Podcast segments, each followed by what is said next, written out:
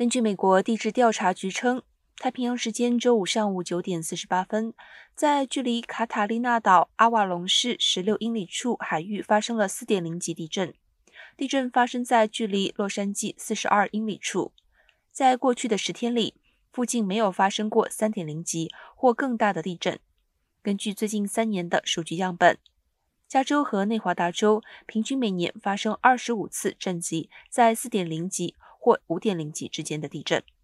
在地震发生后，美国国家海啸预警中心或美国国家气象局太平洋海啸预警中心没有发出警报。